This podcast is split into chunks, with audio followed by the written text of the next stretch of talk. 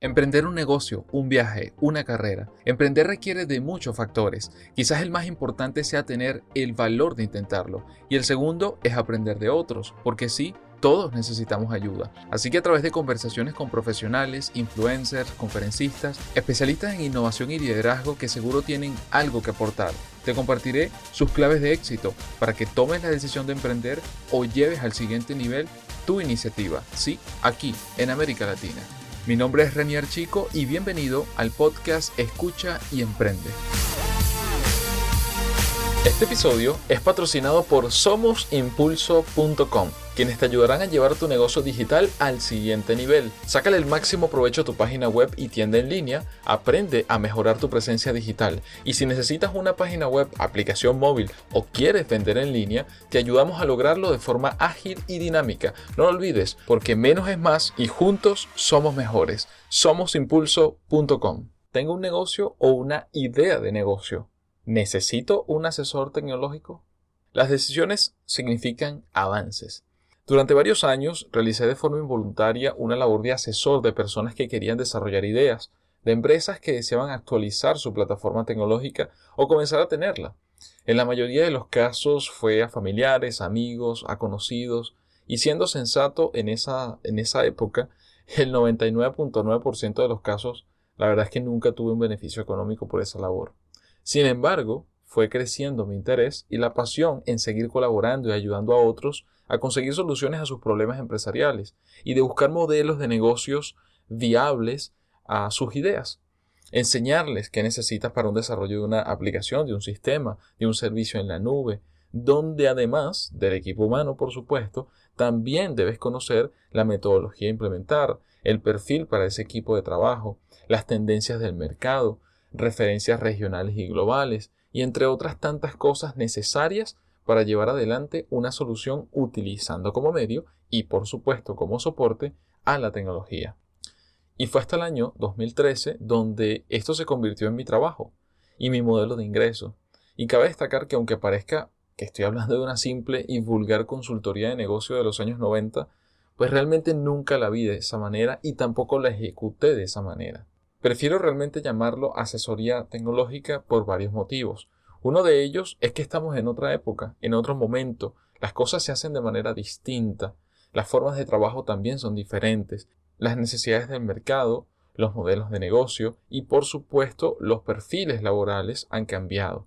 Y aunque ha pasado mucho tiempo en Latinoamérica, aún existe ese recuerdo que dejaron algunas grandes consultoras que hicieron fortuna y luego desaparecieron. Así que es una manera también de diferenciarme.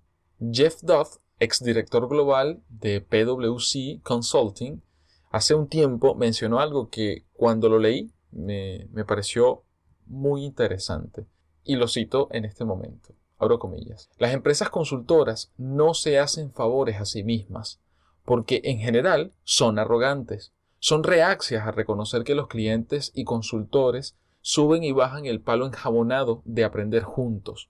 Algunos días los clientes aprenderán de los consultores y en otros será al revés. Juntos pueden hacer mucho más que en forma independiente. Lo importante es que realmente las cosas sucedan. Fin de la cita. ¿En qué consiste la asesoría tecnológica? ¿Cómo la llevamos adelante específicamente en somosimpulso.com? Pues la asesoría tecnológica es un campo que se enfoca en aconsejar a otras empresas o individuos a cómo usar las tecnologías de la información para conseguir sus objetivos empresariales o profesionales. Adicionalmente a esto, pues se estima, se gestiona, implementa, instala y administran los sistemas informáticos bajo subcontratación. Hoy en día, la cultura colaborativa, los métodos, técnicas y metodologías masificadas a través de múltiples servicios y aplicaciones permiten planificar, organizar y trabajar casi desde cualquier lugar del mundo, sin perder valor u objetivos importantes que busca algún cliente en particular y que busca la mayoría, o para, desde mi experiencia prácticamente el 99.9% de los clientes que busca, busca que alguien lo escuche, que lo entienda, que le ofrezca al menos tres caminos a elegir para transitar y llegar al éxito, para resolver ese desafío que tiene. Ahora, existen algunos principios básicos que al menos yo identifico a lo largo de este tiempo, de más de 6-7 años de labor. Uno, centrarse en la relación, entender la personalidad y las expectativas del cliente, además, por supuesto, de los objetivos de la empresa. Número 2. Los roles claramente definidos. Hay que definir roles y responsabilidades de cada integrante del equipo, si así fuese el caso. A veces incluso no necesariamente será tu equipo, si eres asesor, si te dedicas también a esto. A veces se trata que la misma empresa está buscando que alguien le defina esos roles y responsabilidades de su equipo de trabajo. Número 3. Visualizar el éxito. Ayudar al cliente a ver la meta al comienzo. Es un ejercicio difícil, es un ejercicio complicado, pero hay que hacer siempre el esfuerzo de mostrar no solamente el camino, sino de alguna manera esa meta, ese objetivo final del camino para que lo visualice, lo pueda materializar de alguna manera en su mente y, quede convencido con ello.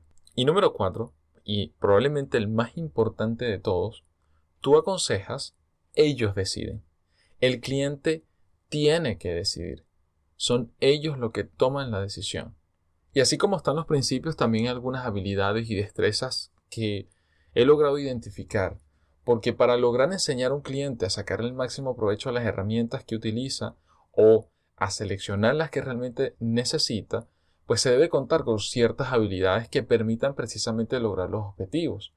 Algunas de las que identifico y que además disfruto cultivar y mejorar cada día son las siguientes. Número uno, comunicación clara y coherente. Número dos, saber escuchar para dar consejos, sugerencias y hacer propuestas. Número 3. Conocimiento técnico del negocio, las tendencias y del mercado. Número 4. Planificación y gestión dinámica. Número 5. Demostrar responsabilidad, proactividad, respeto y buen sentido del humor. Número 6. Vocación de ayudar, de enseñar y de compartir conocimiento. Y por último, y no menos importante, ser un content creator, un curador de contenido, alguien que sirva de filtro, de tamiz de alguna forma, para digerir la gran avalancha de información que existe en Internet y entregarle algo concreto, algo claro, algo digerible y entendible y que pueda poner en práctica lo más rápidamente posible. En conclusión, si tienes una idea en mente, quieres transformarla en un modelo de negocio recurrente y escalable, o un nuevo proyecto para tu empresa, o si deseas ser más productivo en tu trabajo y no sabes cómo, o si inclusive notas que tu equipo de trabajo no está a la vanguardia de las tendencias globales para generar crecimiento y consolidación, te sugiero busques un asesor tecnológico. Y no olvides, la proactividad no es estar ocupado o trabajar más, sino ser eficiente en lo que hacemos y ganar tiempo libre. Espero que esto te permita entender no solo a qué se dedica un asesor tecnológico, sino también identificar cuándo puedes necesitarlo. Gracias por escuchar. Te invito a que te suscribas a nuestra comunidad de Somos Impulso para que recibas las notificaciones apenas realicemos una nueva publicación.